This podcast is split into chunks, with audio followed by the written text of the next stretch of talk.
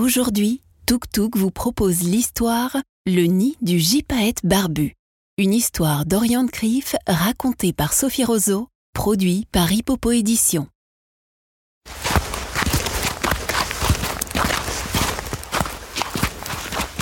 Enzo et sa maman Marion marchent le plus discrètement possible, enfin aussi délicatement qu'on peut avancer avec des raquettes aux pieds, le long de la crête enneigée dans le parc de Mercantour, dans les Alpes. Ce n'est pas la première fois que Marion et Enzo font ce chemin. Cet automne, ils sont allés admirer la parade nuptiale d'un couple de gypaètes barbus, les deux oiseaux plongés en piqué pour mieux remonter ensemble dans les cieux. C'était vraiment magique. On est arrivé, maman. Je crois que je vois leur nid. Au creux de la falaise, effectivement, on peut voir dépasser les branchages du grand nid construit par le couple de volatiles à la fin de l'automne. Les deux randonneurs s'arrêtent à une distance respectable et sortent leurs jumelles de leur sac. L'un des oiseaux est presque invisible, douillettement installé dans le nid, mais l'autre est bien en vue on reconnaît son plumage orangé qui contraste avec le gris de ses ailes et la touffe de plumes sous son bec qui lui a valu son nom de barbu. Celui qui est dans le nid couve probablement un ou deux œufs, car les gypaètes se reproduisent uniquement l'hiver. Rappelle-toi que le gypaète barbu est une espèce en voie de disparition. On doit faire attention à ne pas les déranger, car s'ils s'éloignaient trop longtemps de leur nid, leurs œufs seraient en grand danger chuchote Marion.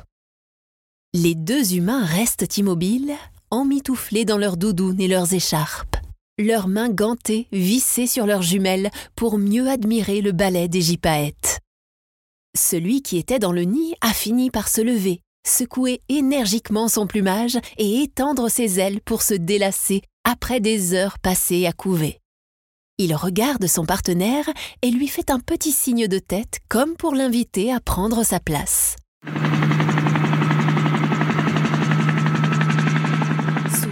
Un bruit assourdissant fait lâcher ses jumelles à Enzo. Qu'est-ce que ça pourrait bien être? Les gypaètes, eux aussi, semblent effrayés. L'un d'entre eux a déployé ses ailes et s'est envolé. Peut-être pour aller voir d'où vient la cacophonie de la falaise surgit alors un hélicoptère toute pâle tournante qui vole si bas que les oiseaux comme les humains peuvent sentir l'air que déplace la machine. Le second gypaète prend lui aussi son envol, dérouté. Oh non Il laisse les œufs tout seuls Il faut que l'hélicoptère s'en aille, et vite s'exclame Enzo. Au fur et à mesure que l'engin s'éloigne, le vacarme se fait moins bruyant, mais pas de gypaète en vue, le nid reste vide et le ciel aussi. Marion prend la main d'Enzo et la serre fort dans la sienne. Il ne reste qu'à espérer. Tout à coup, un cri strident rompt le silence.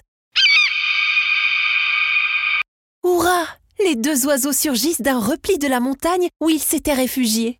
Après avoir plané quelques instants, l'un d'entre eux regagne le nid tandis que l'autre s'éloigne en quête de nourriture.